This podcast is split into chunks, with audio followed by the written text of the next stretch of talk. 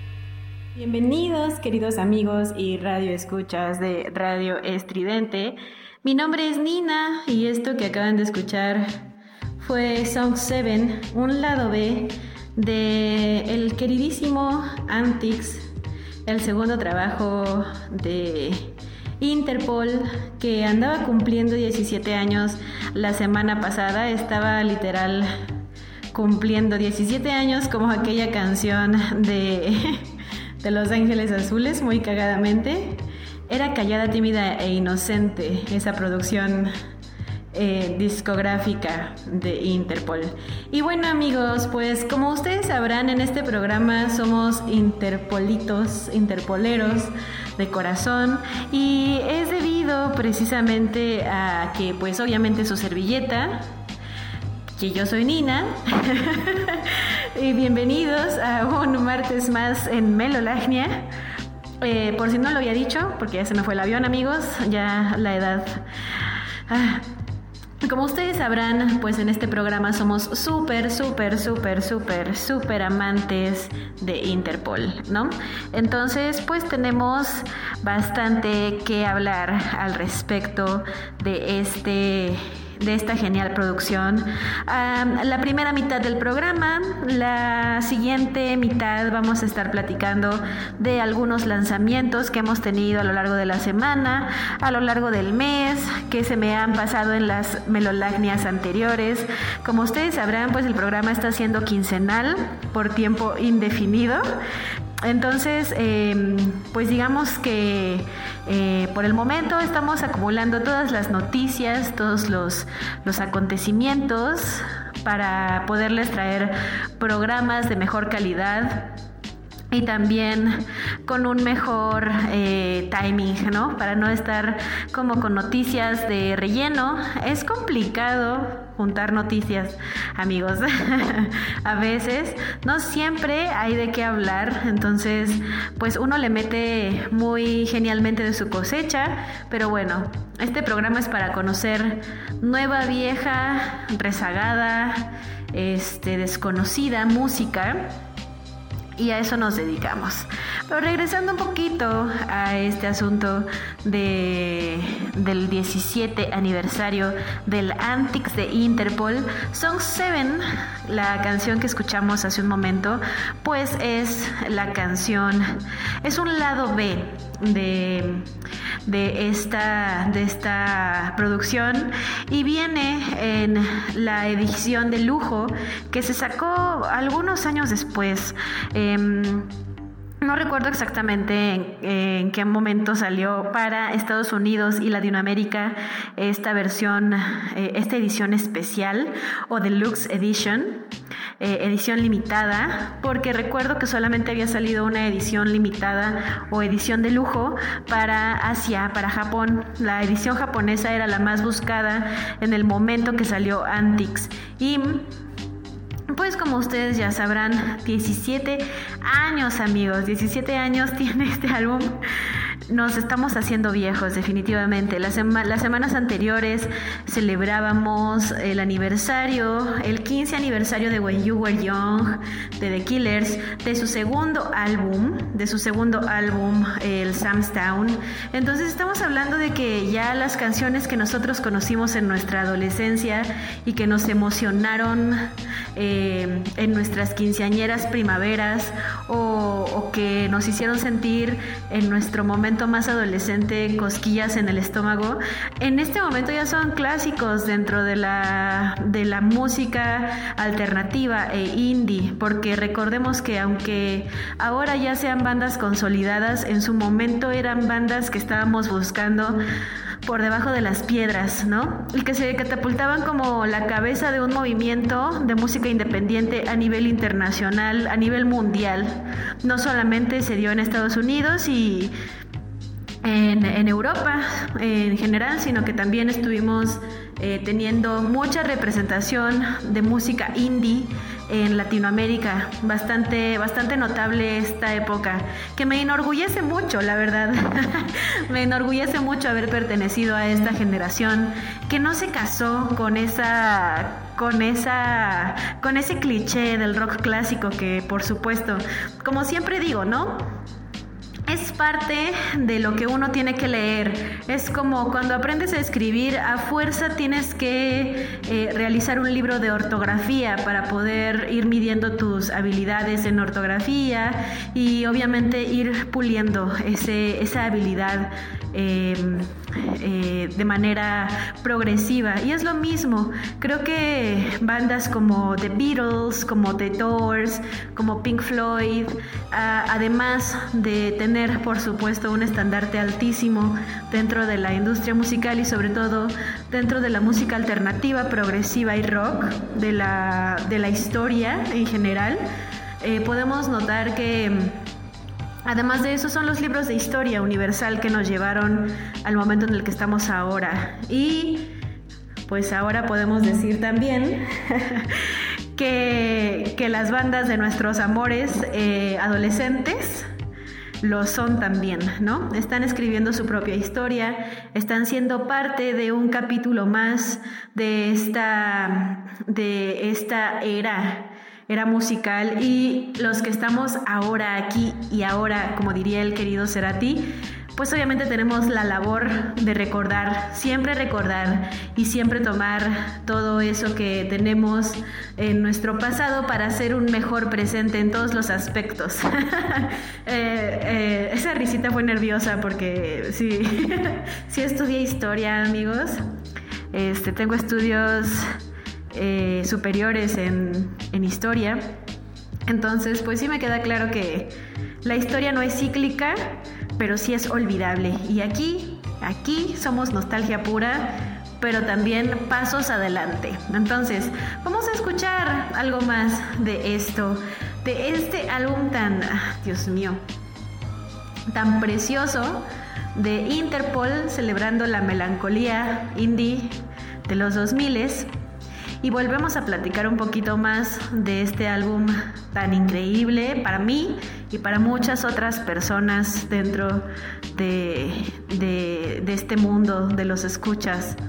De, de, los, de los güeyes a los que nos gusta Interpol. Vamos con esto que es Narc y regresamos.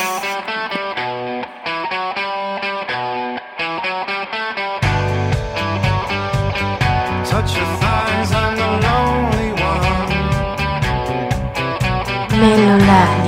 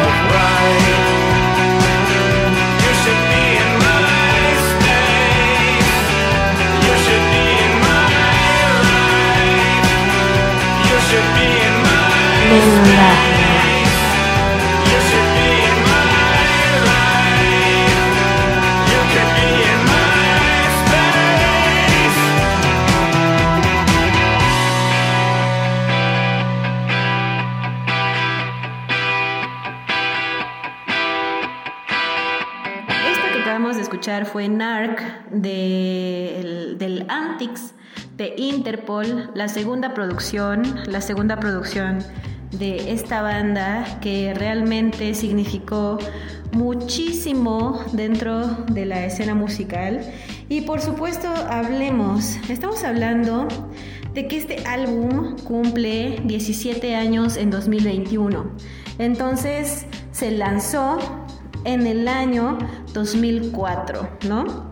Y obviamente tenía la responsabilidad, ah, se lanzó por supuesto un 27 de septiembre, un día antes, un día antes de que todo estallara en la ciudad de Raycon City, eh, September 28. Siempre me acuerdo de, de esa parte de, de Silent Hill. De Silent Hill. de, de, de Resident Evil. Eh, qué horror. Qué oso me acabo de aventar, pero no se va a editar, queridos amigos, porque esto es completamente en vivo, diría el querido Fede Lobo. Pero bueno, estábamos hablando de que el 27 de septiembre de 2004 sale a la luz el Antics, un disco bastante diferente al predecesor Turn on the Bright Lights, que ya tenía un lugar muy importante dentro de los lanzamientos de principio de milenio y que realmente representó una influencia bastante tajante en varias, varias bandas. Una de ellas, eh, una de las que hablábamos la semana pasada de Killers, Brandon Flowers no puede dejar de mencionar la influencia que tuvo el Turn on the Bright Lights en, eh, su, en ímpetu por formar o por hacer a The Killers una banda importante. Y como digo, les podrá gustar, no nos podrá gustar, nos gustará o no nos gustará, pero de que nos, está, está, los conocemos, sabemos de ellos y no podemos negar su legado, ¿no? En este caso, el Antics viene a ser como el Némesis, otra referencia a, a- a- ahora que decimos, otra referencia a, a Walking, The Walking Dead. Eh, obviamente a Resident Evil, amigos, para quien no entiende el sarcasmo y no me vayan a, a funar, por favor.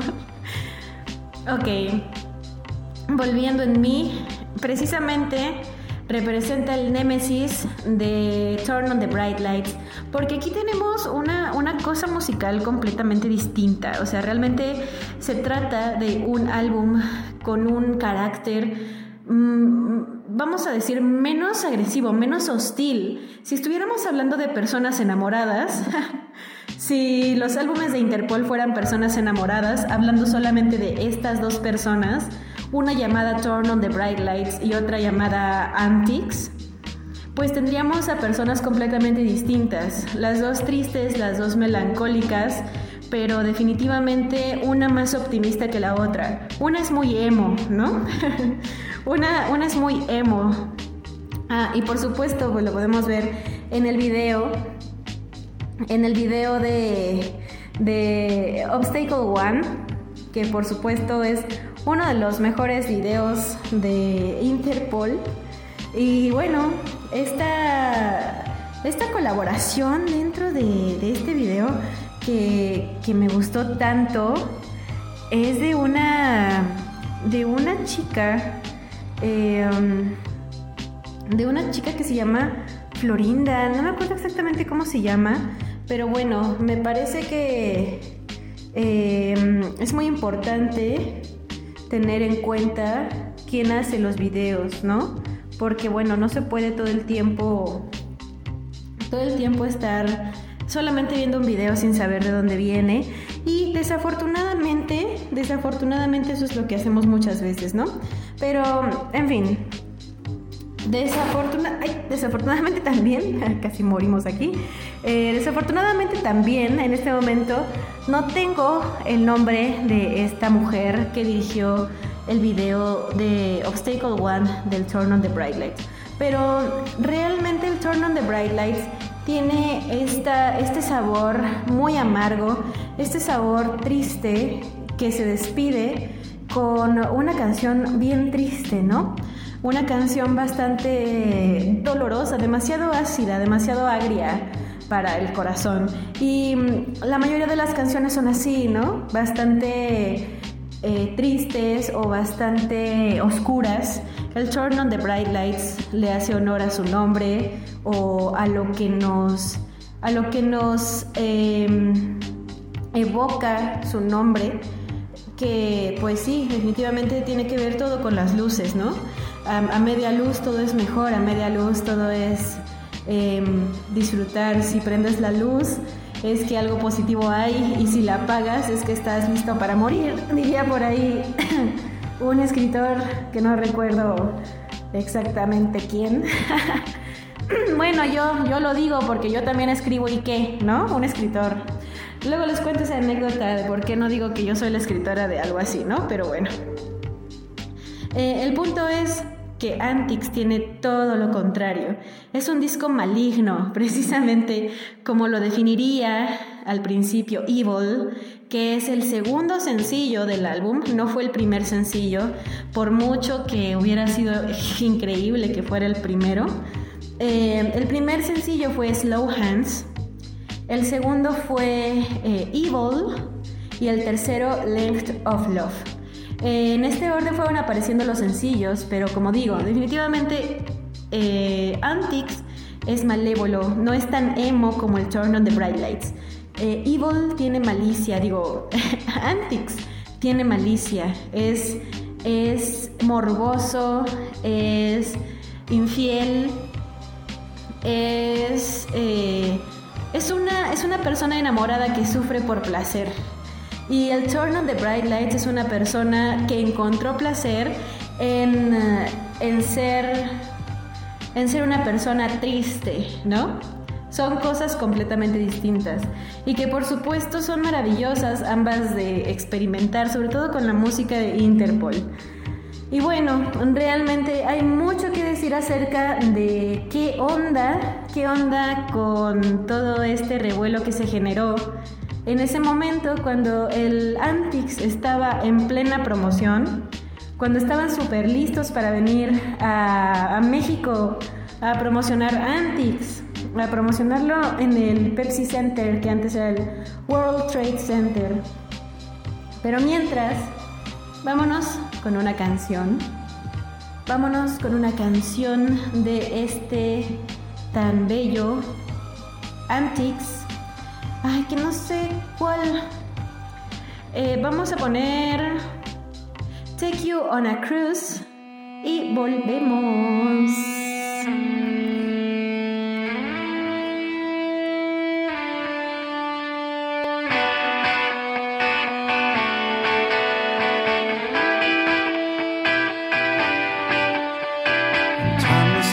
Broken watch. I make money like Fred Astaire. Melolavnia.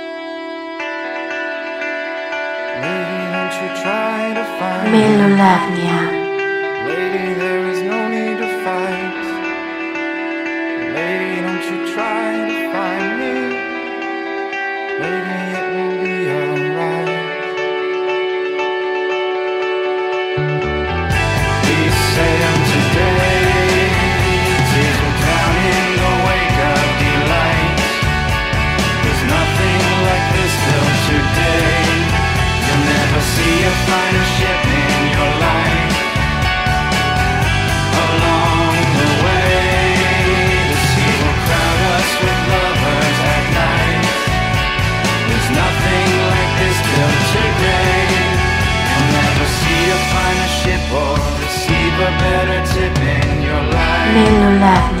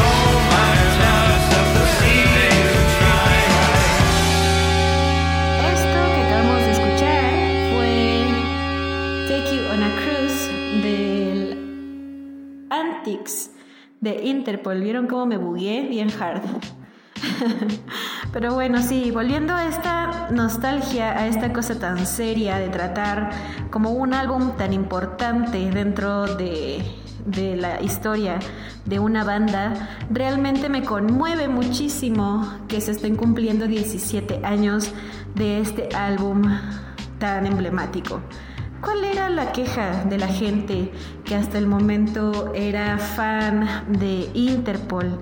¿Qué era? ¿Qué les hizo falta? La gente estuvo muy acostumbrada eh, desde el principio a valorar a Interpol, incluso dentro de la escena goth. Se le comparó muchísimo a Paul Banks con Ian Curtis por poseer esta voz que durante el Turn on the Bright Lights y el Antics sonaba bastante cavernosa, no al mismo nivel que la de Ian Curtis de Joy Division, pero definitivamente tenían similitudes importantes. eh, sobre todo porque es difícil encontrar ese rango de voces tocando canciones oscuras como, como las de Joy Division, ¿no?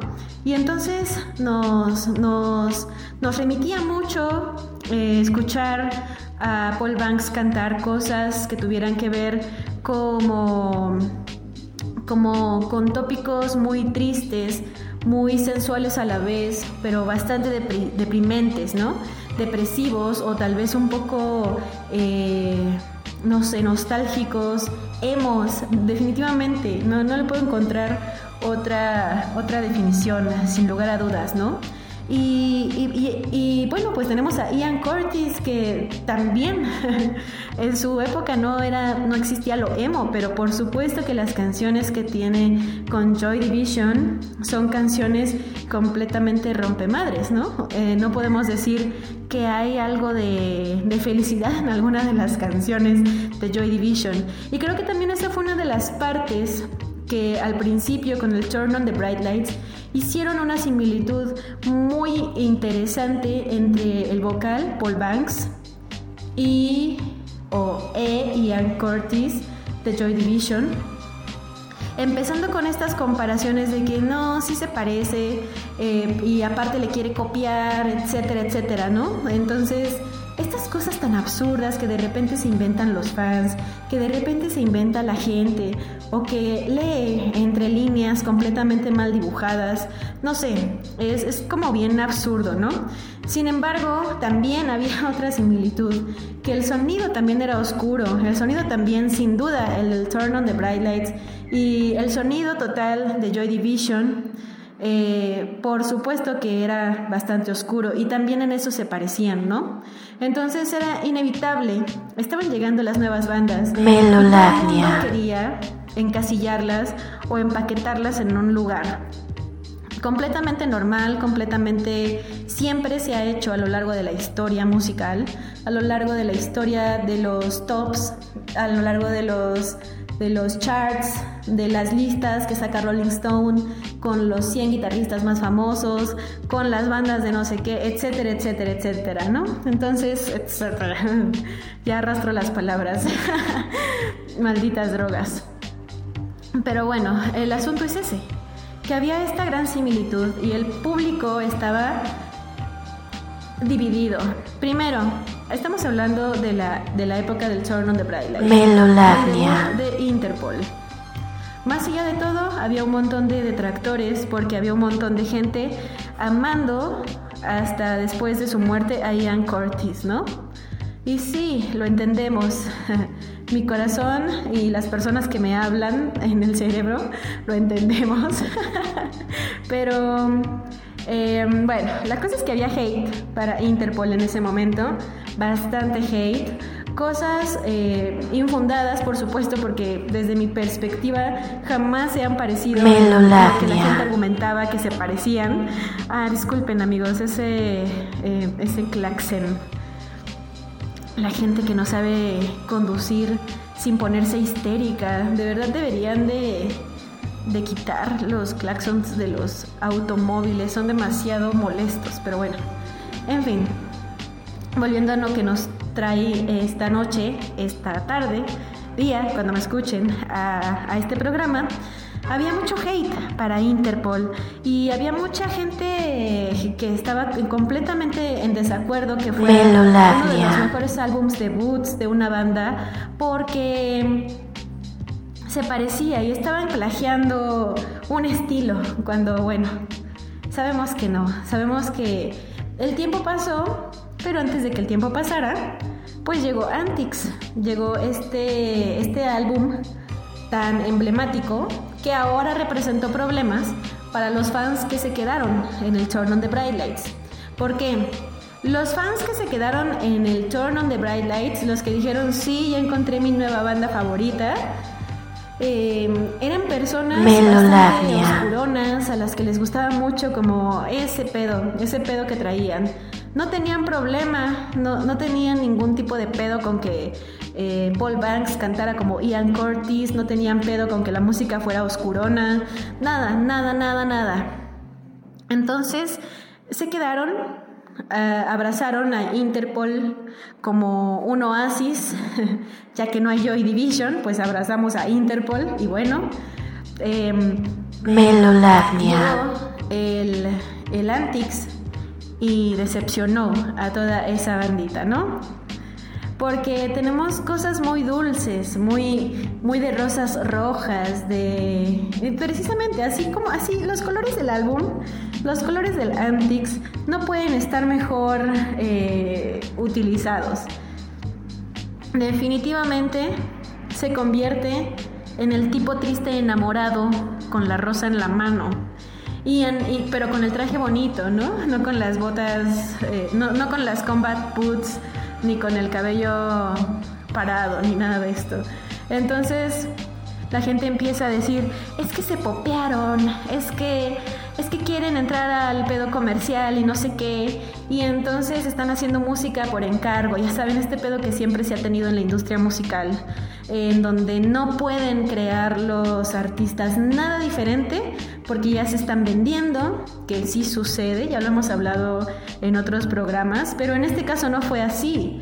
Solo fue una, un juego musical, una evolución sonora que llevó a Interpol a crear uno de los álbumes más redondos de la época, incluso más redondo que el Turn on the Bright Lights.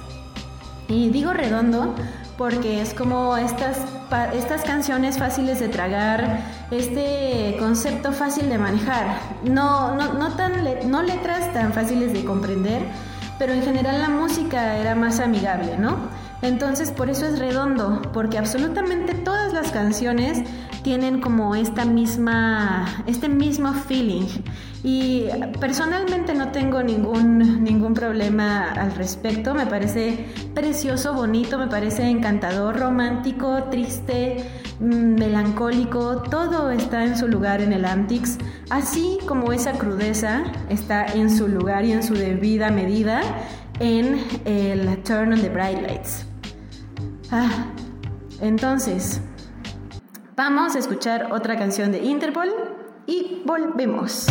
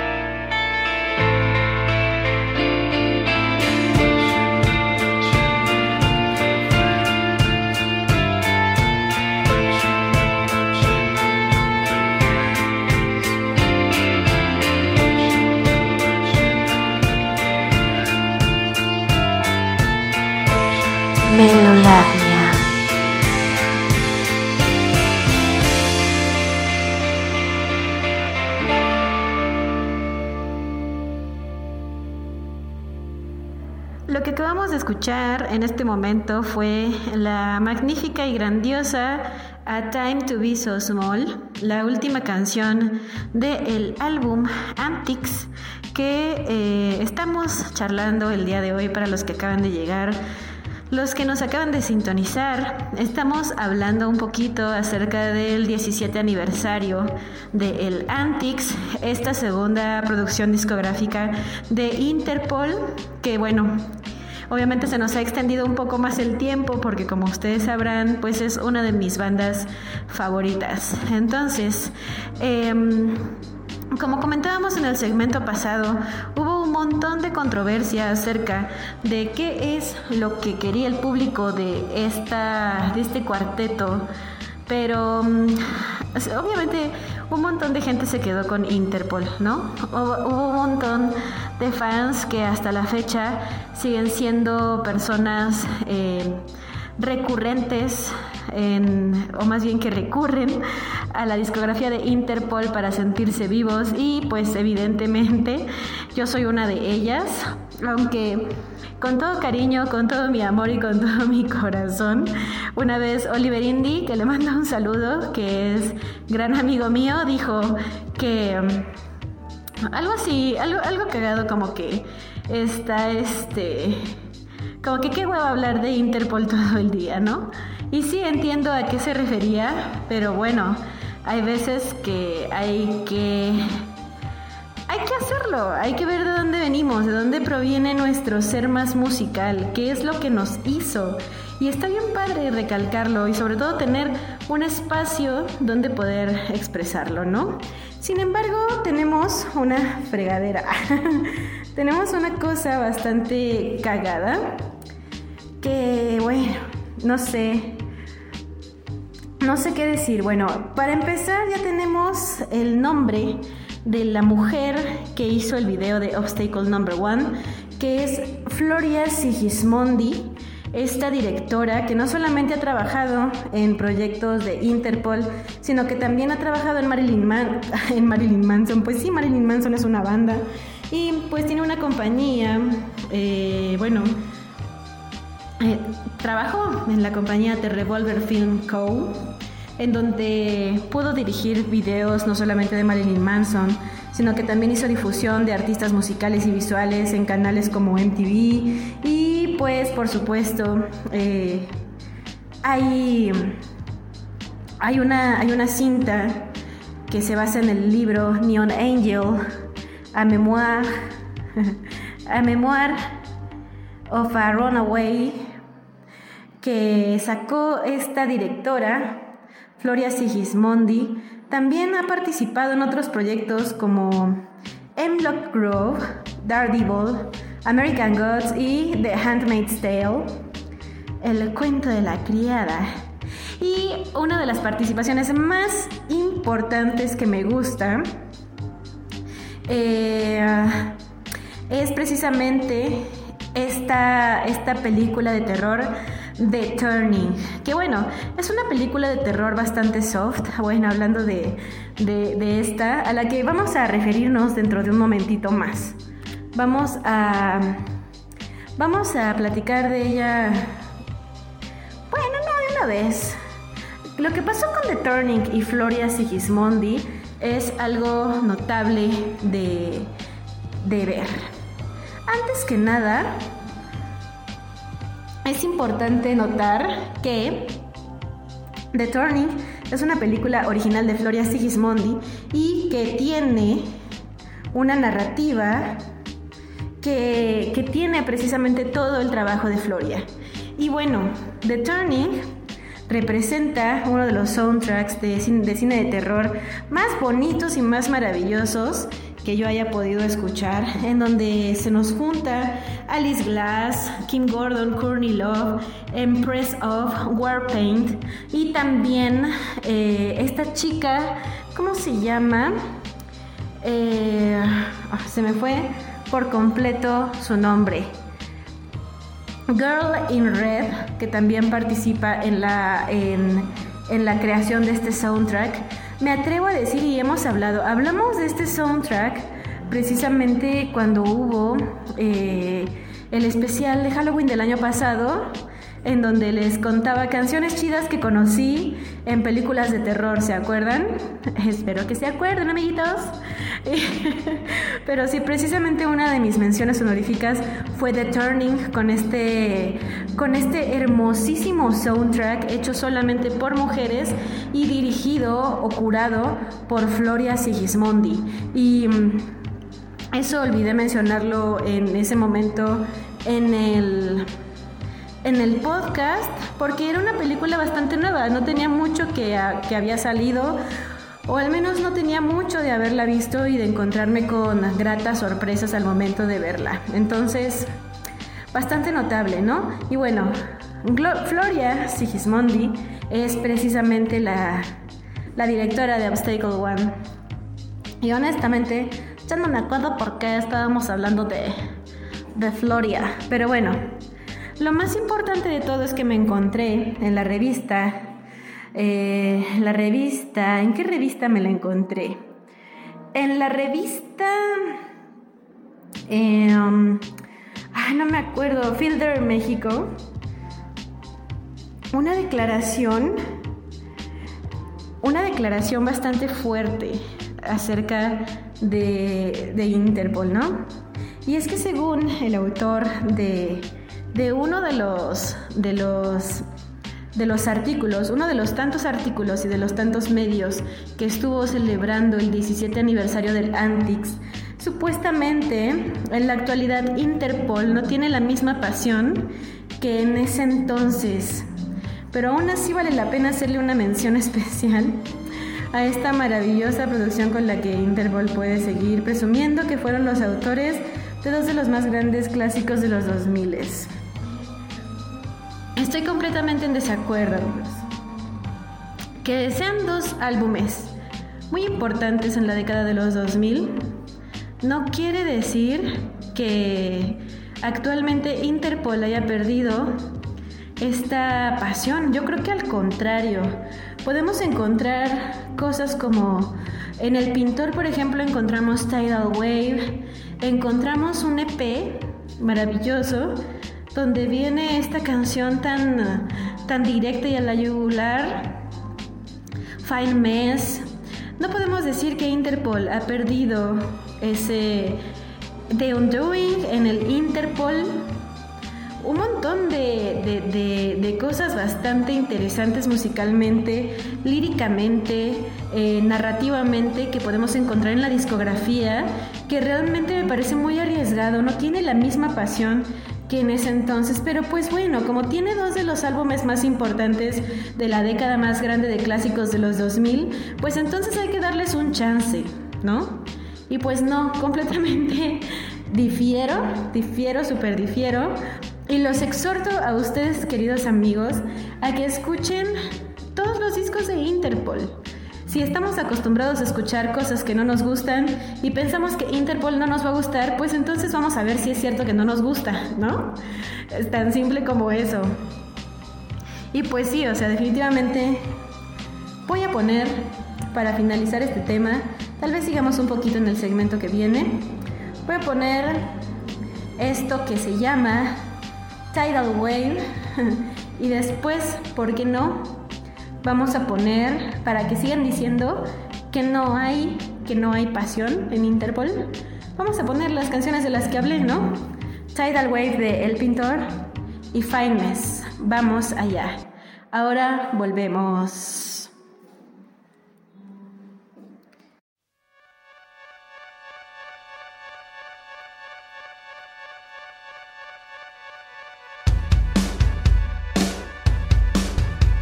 Melolavnia. Melolavnia.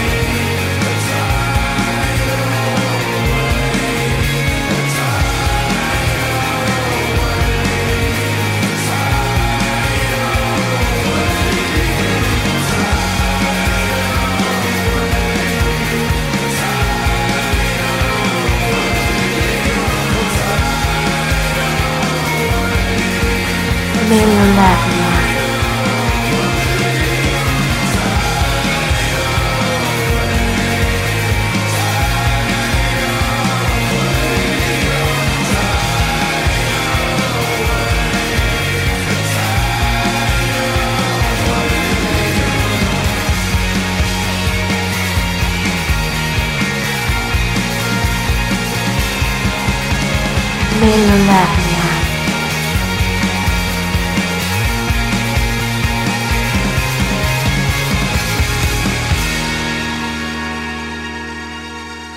Melolavnia.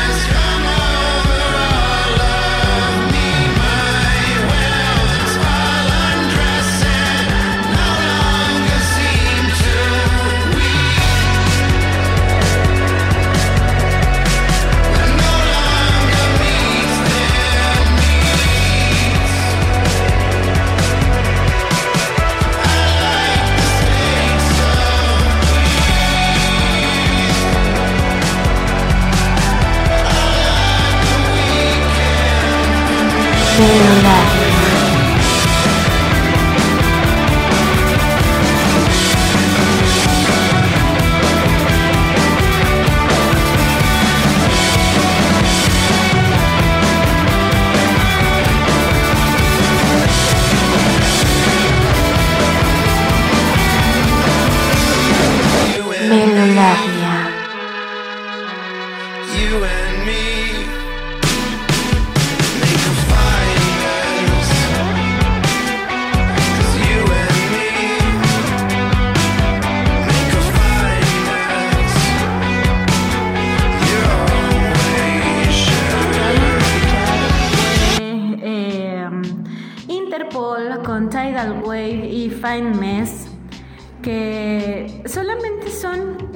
Del iceberg de lo muy apasionado que puede llegar a ser el concepto de vida que tiene Paul Banks en la cabeza y por supuesto lo que nos lleva a, a- a lo que nos lleva más bien la música que componen entre los tres, ¿no? Sabemos, sabemos que la salida de Carlos D generó un hueco importante dentro de dentro de, de Interpol. Sabemos que era uno de los bajos o bajistas más osados dentro de la escena en su momento y no el mejor, pero sí, como decía, el más original, el más alternativo.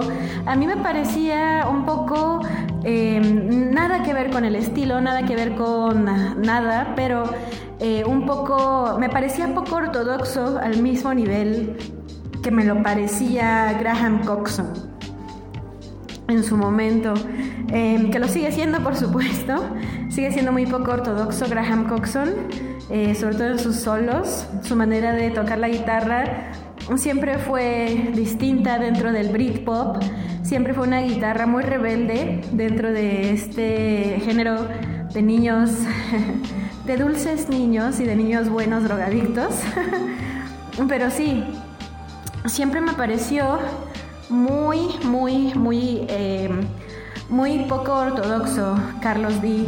Y bueno, en fin, yo creo que es punto y aparte, ¿no? Eh, a partir de, del último álbum que se hizo con Carlos D, sí hubo un cambio dentro del sonido de Interpol y lo podemos notar en las siguientes producciones.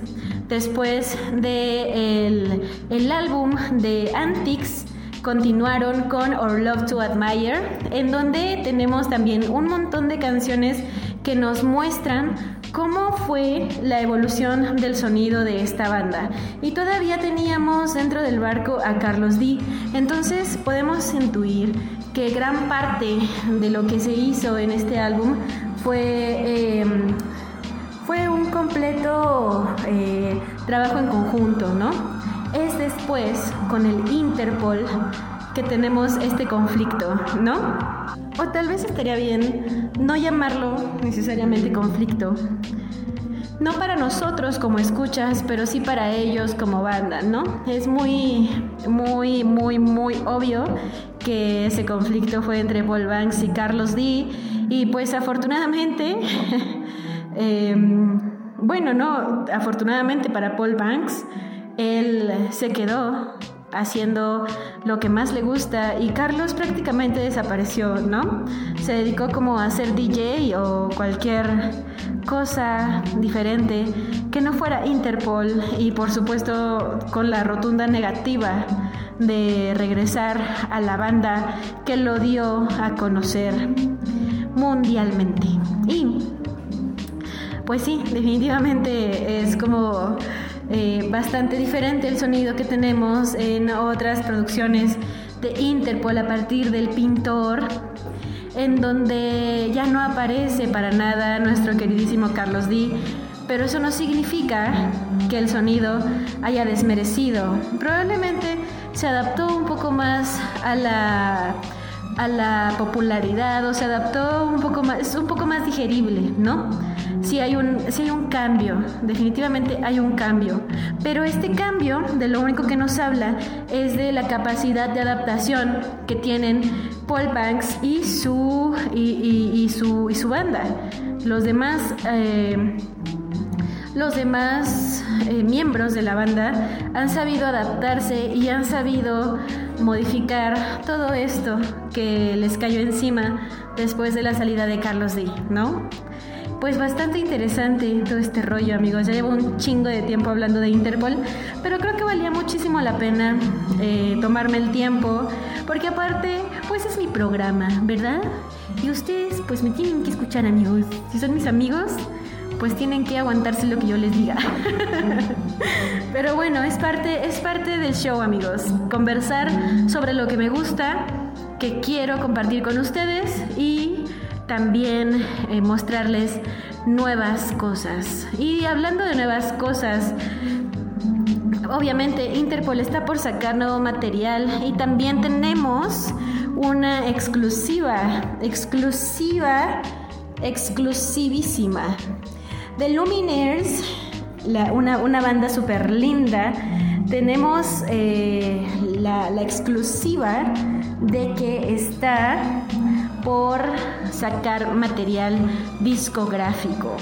Y el primer sencillo que tenemos a la mano es Brightside, que ya definitivamente eh, se va a convertir en un clásico de la banda, seguramente.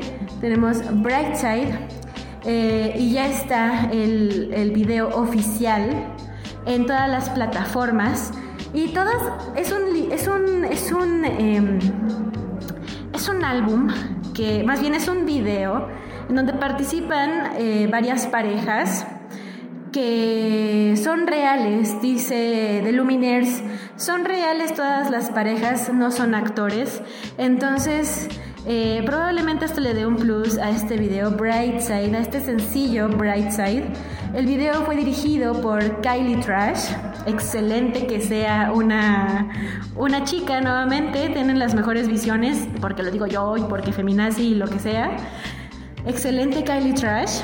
Vamos a escuchar esta canción de The Lumineers, el nuevo sencillo Brightside, donde ya pueden encontrar, más bien del que ya pueden encontrar el video oficial en todas las redes sociales y en todas las plataformas de video.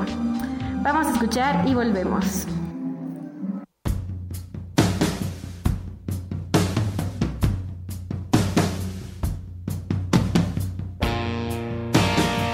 Melolavnia.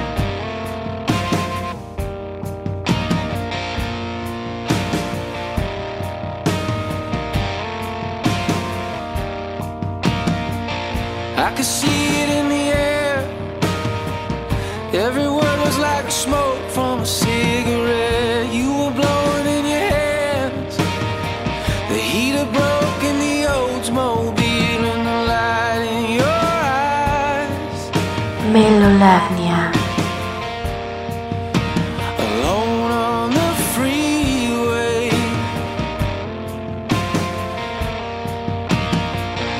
I was stranded in the bed. You were listening to the dark side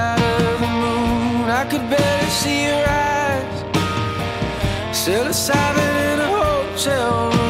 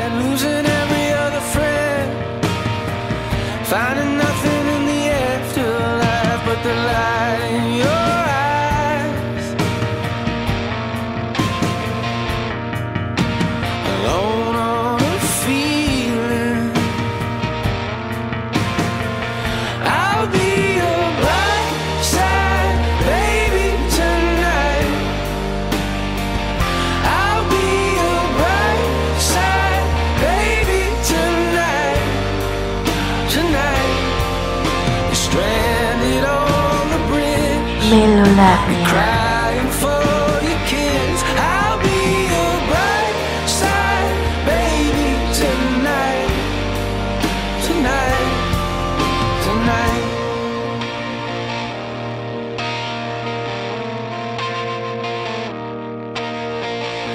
could see it in the air.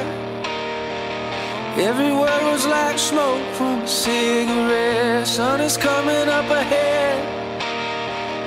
Gets a crack in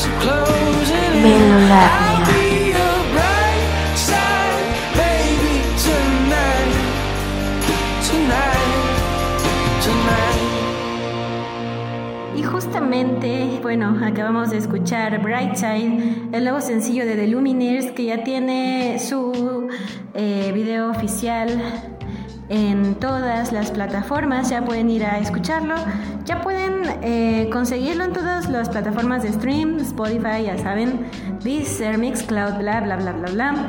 Y excelente canción de Lumineers, siempre, siempre, siempre dejará con un excelente sabor de boca. Y hablando de Kylie Trash, de Floria Sigmu- Sig- Sig- Sigismondi, y todas estas mujeres detrás de videos increíbles o de personajes increíbles, viene ya pronto el siguiente fin de semana el estreno de Venom contra Carnage y esto.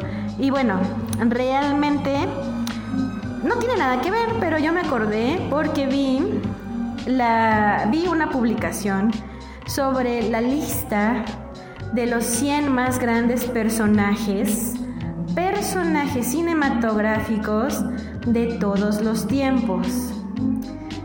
Y a mí inmediatamente se me ocurrió pensar en Mary Jane de la trilogía o de la saga protagonizada por Tobey Maguire, el sorprendente hombre araña. Entonces, vi en esa publicación que estaban hablando de los 100 más grandes personajes cinematográficos o de la TV de toda la historia.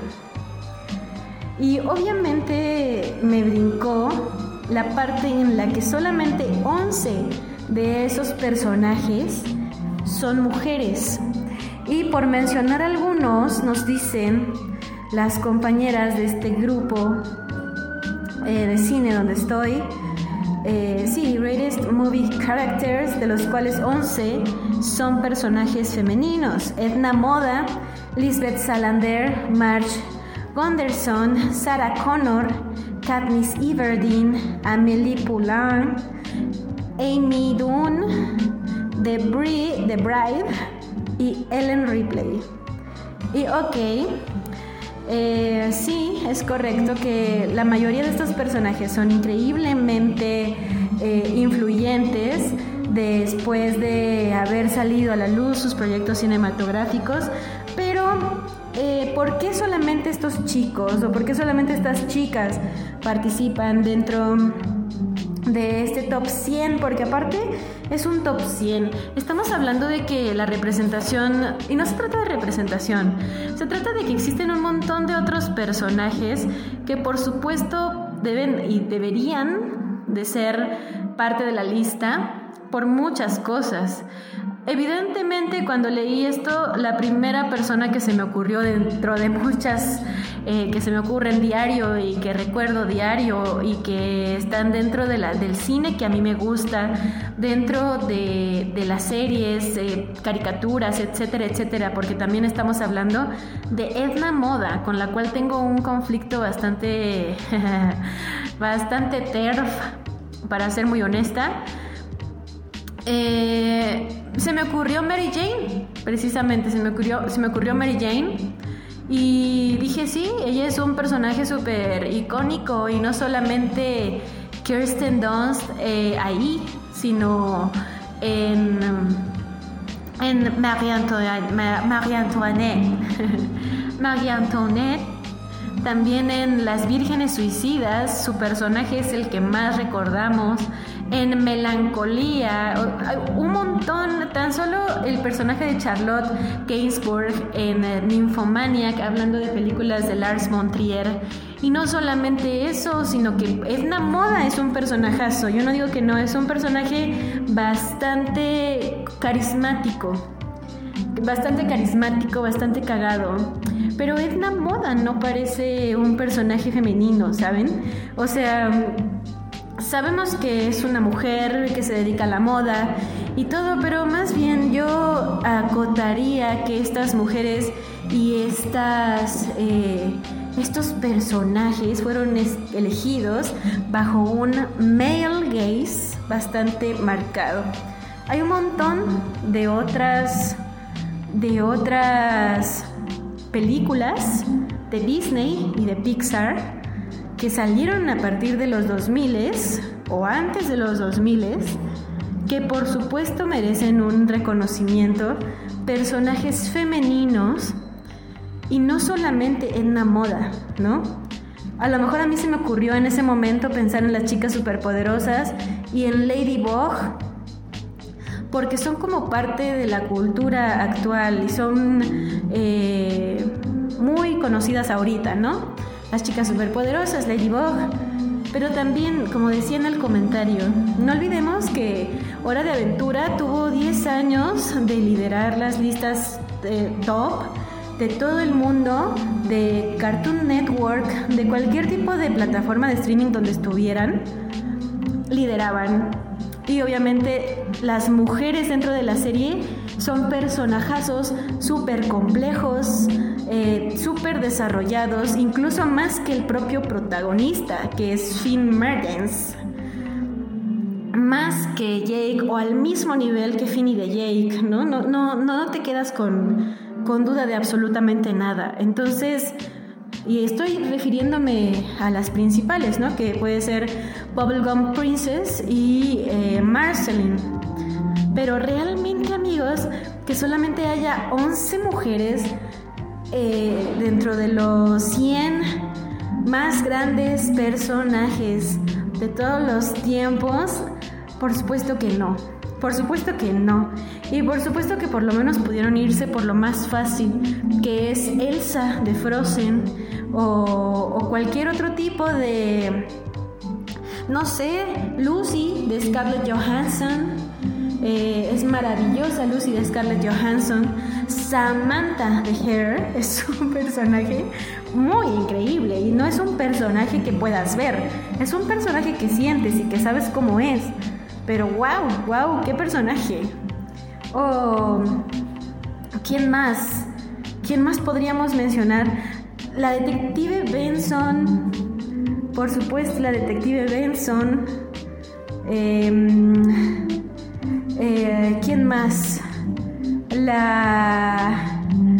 eh, la. La. La. La. La. La. La. La. La. La detective Scully de los expedientes secretos X, por supuesto, porque aparte también, según esta publicación, la lista se, se redujo a mayoritariamente blockbusters y películas de antes de los 2000, ¿no?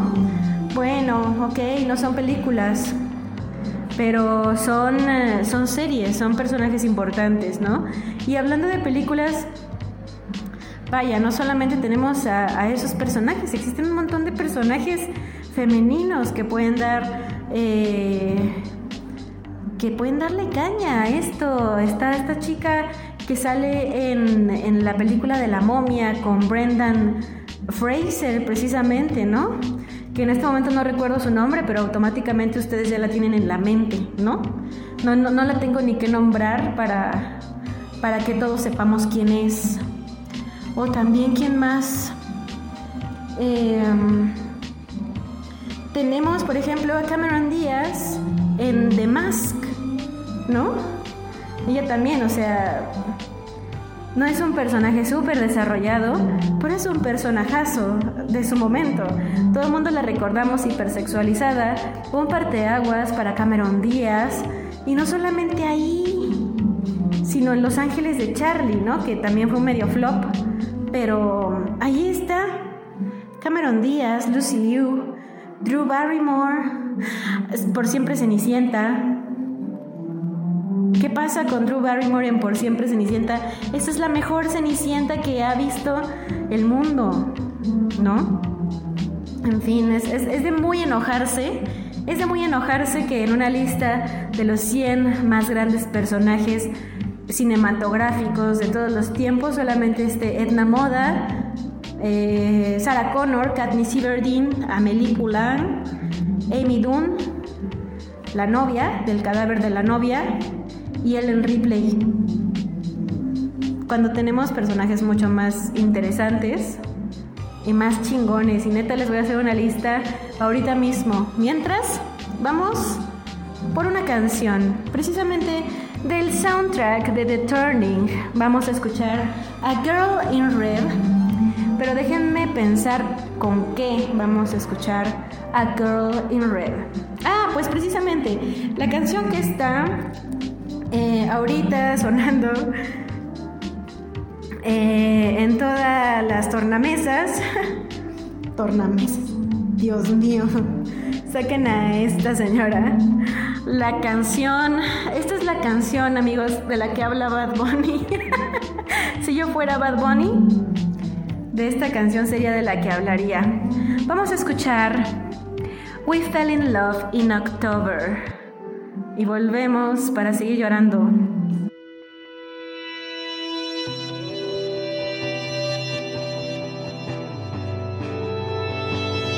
Melolavnia.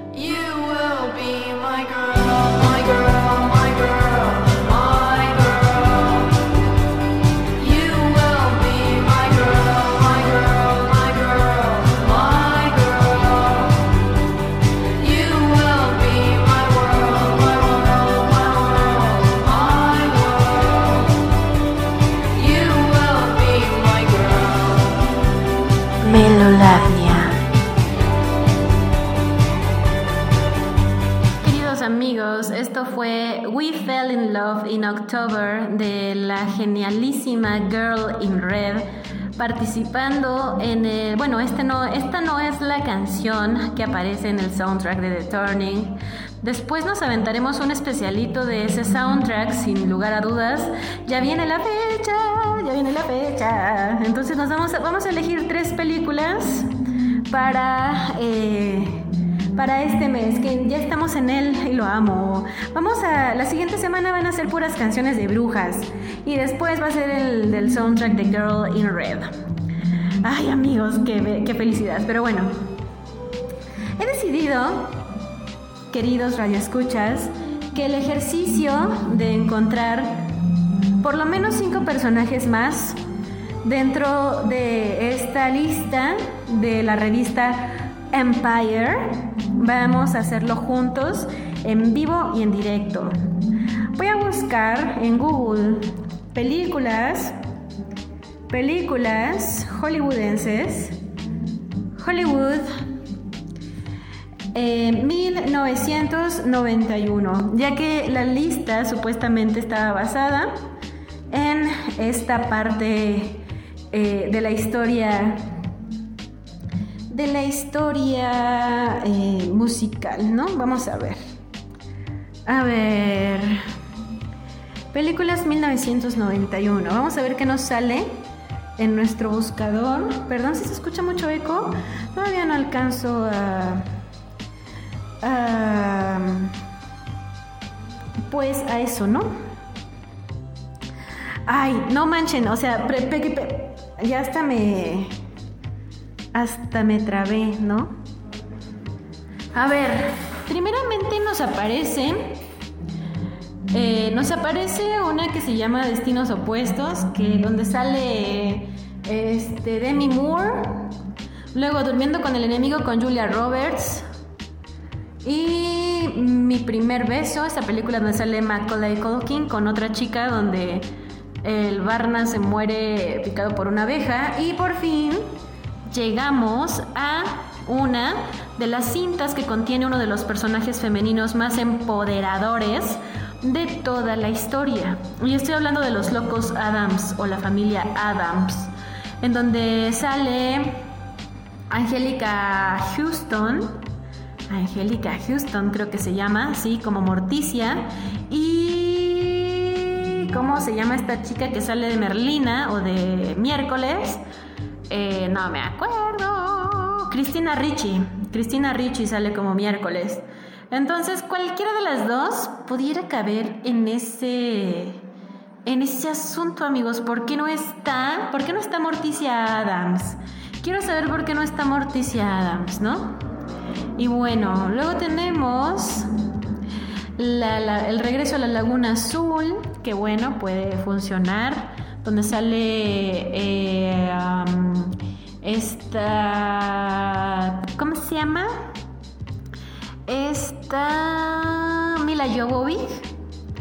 Y me acaba de salir La Bella y la Bestia, en donde sale Bella, donde para la época 1991, pues evidentemente era un peliculón emancipador, ¿no? Aunque se haya quedado ahí atascada con la bestia, pues ni pedo, o sea, realmente todo lo demás de la película está muy chido. Bella no es no, o sea, sí es un buen personaje, sí está chido, pero también la señora Potts es muy está muy chida, ¿no? Bueno, Sarah Connor de Terminator 3, El juicio final, ya sabemos todos. Eh, ¿Qué más? ¿Qué más tenemos por aquí? Ok, bueno. Esto fue películas de 1991. Encontramos, encontramos por lo menos una fuerte, que fue eh, Morticia Adams y probablemente la señora Potts, ¿saben? Probablemente. Pero vamos a ver qué encontramos. Solo nos vamos a ir hasta 1995, ¿no? Ok. Ay, no, pues amigos, ¿qué pedo con la puta vida? Fíjense, está Batman regresa de 1992, en donde aparece Michelle Pfeiffer como Catwoman, amigos. ¿Qué pedo? ¿Dónde está ese personaje? ¿Qué pedo? ¿Qué pedo? ¿Qué pedo? ¿Qué pedo? ¿Qué pedo? ¿Por qué no aparece? ¿Por qué no está apareciendo? Y bueno, yo la verdad también pensé en Death Becomes Here o La muerte le sienta bien, donde sale Meryl Streep y se muere la wea y está reviviendo a cada rato y tiene como una maldición. La verdad la vi muy joven, ¿no? ¿Para qué les voy a mentir? Pero sí, definitivamente ya encontramos otro, Catwoman, en, ah, en Batman Regresa. El guardaespaldas, amigos, con Whitney Houston. Amigos, cambio de hábito con Whoopi Goldberg. Ay, no, neta que, que pedo con el... O sea, si Whoopi Goldberg con la, con la de Ghost, la sombra del amor, o con cambio de hábito no tiene uno de los mejores personajes, amigos, no sé qué está pasando con el mundo, de verdad. O sea, realmente es eh, bastante cagado que no tengamos, bueno, el en replay de Alien 3, por supuesto que tenía que estar. Eh, ¿Quién más? Ok, terminamos con 1992. Vámonos con 1993, a ver qué encontramos. Encontramos, ay amigos, abracadabra, abracadabra. I put a spell on you, and now you're mine. Sally del extraño mundo de Jack. Ay, no. Los Locos Adams 2, por supuesto. La edad de la, la lista de Schindler, qué buena película es la lista de Schindler. Eh, ¿Qué más tenemos? ¿Qué más tenemos? Mm, estoy buscando, amigos, ¿qué más tenemos? Eh, liberad a Willy, dice aquí. ¿Ven? Cambio de hábito o Sister Act 2. Bueno, la película de Filadelfia también es buenísima, es preciosa. No puedo dejar de llorar con esa película. Ay, bueno, Papá por siempre también tiene uno de los mejores personajes, bueno, pero es de Robin Williams, ¿no? Sin embargo, bueno, cabe destacar que es buenísimo. Supongo que sí está en la lista. Y si no, pues qué lista tan chafa. ¿Qué más tenemos? ¿Qué más tenemos donde, ok, creo que ya nada. Luego vámonos a 1994. Ah, ah, ah, pequeños gigantes. Ay, Adam Sandler. Ah, la pandilla de pequeño. Darla. No puede ser que no esté Darla. No puede ser que no esté Darla. Ella tenía que estar. El perfecto asesino. ¿Por qué no está Matilda, yo? ¿Qué hay de malo con Matilda, yo? Tiempos violentos. ¿Qué hay de malo con Mia Wallace? No estamos hablando de personajes family friendly, estamos hablando de mejores personajes, supongo, ¿no? O si son family friendly, pues avisen, pero ¿qué pasa con Mia Wallace? Es un personajazo, Uma Thurman, Dios mío, la rompe por completo, ¿no? ¿Qué más? ¿Qué más tenemos? Eh, ay no, Ricky Ricón es una tristeza de película. Pero a ver, Los Picapiedra. Ah, bueno, la máscara les comentaba eh, Cameron Díaz. Tom Hanks, Jenny. Jenny, Jenny, Jenny. ¿Dónde está Jenny? Aunque sea una maldita, ¿dónde está Jenny? ¿Dónde está Jenny? En fin. Ah, ¿Qué más tenemos por aquí? El Rey León, Nala. ¿Dónde está Nala? bueno, yo quiero que todas las mujeres de Disney estén, ¿no? Perdón, pero perdón. Está una película que se llama Leprechaun. Amigos, yo nunca he visto esa y siempre la he visto anunciada en todos lados, ¿no? Bueno, terminamos con 1994 y nos vamos con 1995 por último. Showgirls, supongo que con Jennifer López. Los siete pecados capitales está buenísima. Eh, Clue, ni idea. Con. No me acuerdo cómo se llama. La red. Bueno, porque no hay un personaje. Está Miss Simpatía. Debería de estar Miss Simpatía, ¿no? Con esta. ah, se me olvidó su nombre. Batman Eternamente. Sandra Bullock, sí. Sandra Bullock específicamente. Eh, doble de amor, no, guácala las gemelas Olsen. Dios mío. Los puentes de Madison es una peliculota, ¿eh? Increíblemente buena. ¿Qué más hay? Eh, ah, Gasparín. Yo diría que Wendy podría ser un buen personaje porque creo que tiene su propia película, no lo sé.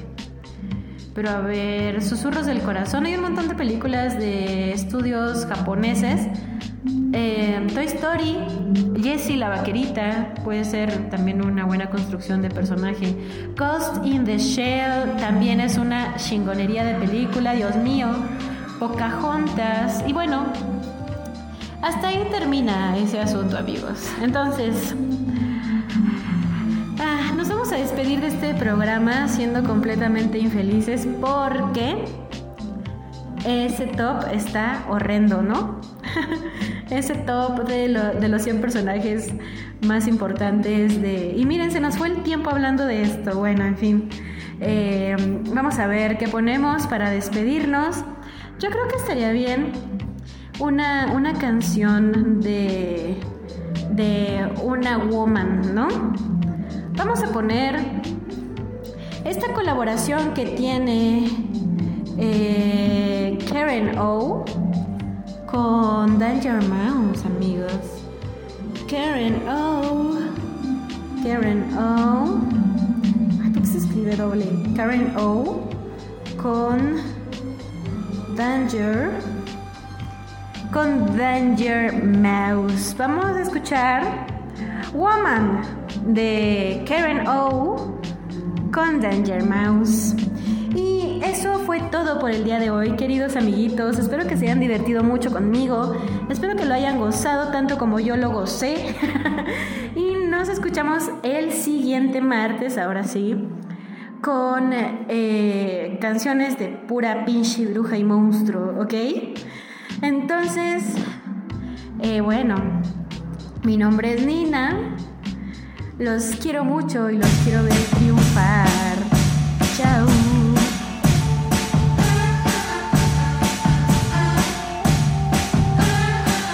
Melolavia.